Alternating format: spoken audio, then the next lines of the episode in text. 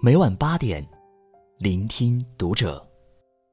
大家好，我是主播小贤，欢迎收听读者。今天跟大家分享的文章，来自作者张一条。一个家庭富不起来的三个原因，有一个就要反思了。关注读者新媒体，一起成为更好的读者。你身边有没有这样的情况？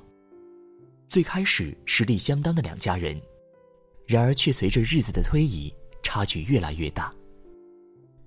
明明看起来什么都是一样的，一家人的日子都越过越好，另一家却总是在走下坡。其实，家庭的富贵兴旺，不光是外因决定的，内因同样重要。一个家富不起来，有以下三个内因，出现一个，就该提高警惕了。一，家庭不和，人心不聚。山阴金先生曾说：“未有和气促焉，而家不及昌者；未有利气结焉，而家不衰败者。”一家人如果终日争吵、冷战、互相猜忌。那么只会让家庭成员们感到厌倦和恐惧，离心离德。家人们的心都聚不齐的话，还谈何家庭兴旺呢？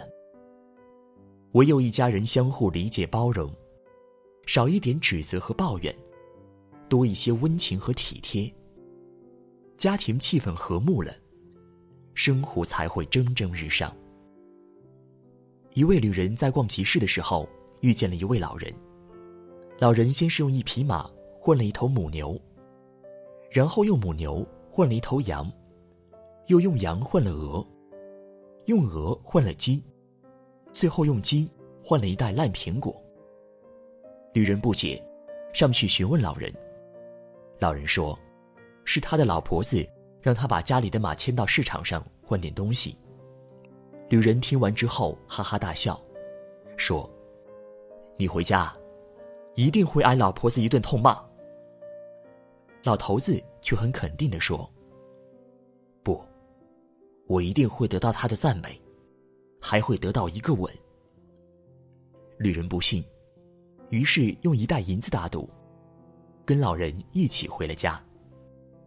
让他意外的是，老太婆听完老头子的经历，兴高采烈的说：“我非要给你一个吻不可。你知道吗？”本来今天你走之后，我去邻居老张家寄一点香菜。但是老张的媳妇儿是个吝啬的女人，我请求她借我一点，但是她却说，我家菜园里什么都不长，连一个烂苹果都不结。不过你看现在，我可以借她一袋烂苹果，这真叫人好笑。最后两位旅人依照承诺，给了老头子一袋银子。故事中的老人最值得羡慕的，不是他得到了一笔横财，而是有一个始终包容体贴他的妻子，和和睦的家庭氛围。每个人难免会像那位老人一样，做一些看起来不是很聪明的事情。但当事情发生后，是争吵抱怨，还是包容理解，会将事情推向两个完全不同的方向。家庭和睦。再穷也能发家。然而家庭不和睦，只能让家在下坡路上越走越远。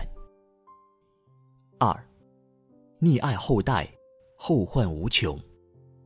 美国心理学家华莱士在其著作《父母手记：教育好孩子的一百零一种方法》中写了这么一个故事：冬天的一个晚上，妈妈带着三岁的皮鲁去朋友家串门。朋友给了皮鲁一块糖果，没想回到家后，皮鲁突然发现那块糖果不见了，于是着急的哭了起来。爷爷奶奶、爸爸妈妈都来安慰他，并承诺第二天给他买最喜欢的玩具。然而皮鲁没有妥协，哭喊着：“我要它，我要它，我一定要它！”家长们看得实在心疼，于是便全家出动。带上照明工具，沿着回来的路进行拉网式搜寻。眼看过了晚上十二点，糖果还是没有找到。妈妈看到在家哭天抢地的孩子，只能硬着头皮，敲响了朋友家的门。后来皮鲁长大了，他爱上一个女孩，然而那个女孩看不上他。愿望得不到满足的皮鲁陷入极端，先是割腕自杀，被抢救回来后又开始绝食。父母哭着对他说：“你想把我们急死？不就是一个女孩吗？”人生的路还长着呢，好女孩多的是。然而皮鲁恨恨地说：“我就想要她，要她，一定要她。”从父母第一次满足皮鲁的无理取闹开始，皮鲁就在家人们的溺爱之中越走越偏，直至丧失理性。法国教育家卢梭说：“你知道运用什么方法，一定可以使你的孩子成为不幸的人吗？”这个方法，就是对他百依百顺。疼爱子女是天性，然而这疼爱一旦没了节制，变成溺爱，反而会害了孩子。现实生活中，因为过分溺爱而使子女变得骄横跋扈、自私自利的案例数不胜数。十四岁女孩当街连扇生父十余耳光，父亲没还手。浙江温州一十七岁学生因打手机游戏被母亲打扰，当场暴打母亲。五岁女儿顽皮踢坏飞机，让美国亿万富豪全家坠亡。还有杨丽娟、李天一等等令人或是遗憾，或是气愤的事件。这其中，都有父母过分溺爱的缘故。俗话说：“惯子如杀子”，一味溺爱孩子。只会让孩子缺乏道德和敬畏，害人害己，惹来无穷祸患。如果后代顽劣不堪，那么家庭必将走向衰败。三，家风不正，必有灾殃。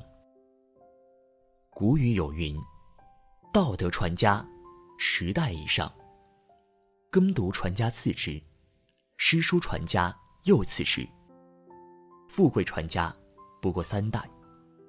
从古到今，家风都是决定一个家庭兴衰的根本。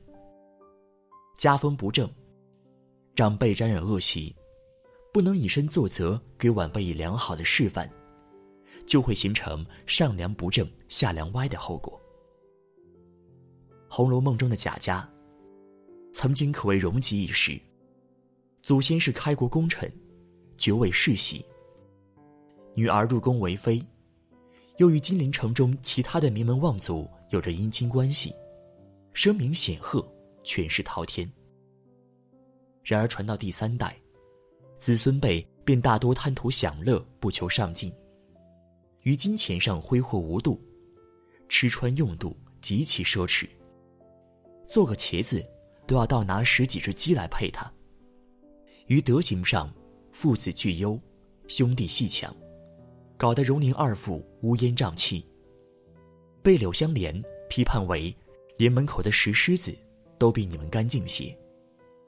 这样的一个天下望族，由于家风不正，子孙皆不成器。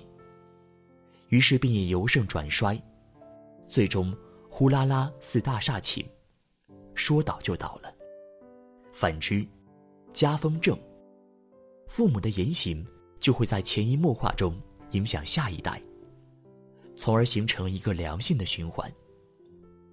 唐宋八大家，苏门三学士，苏洵、苏轼、苏辙，父子三人都能成为北宋著名的文学家，与苏家良好的家风是分不开的。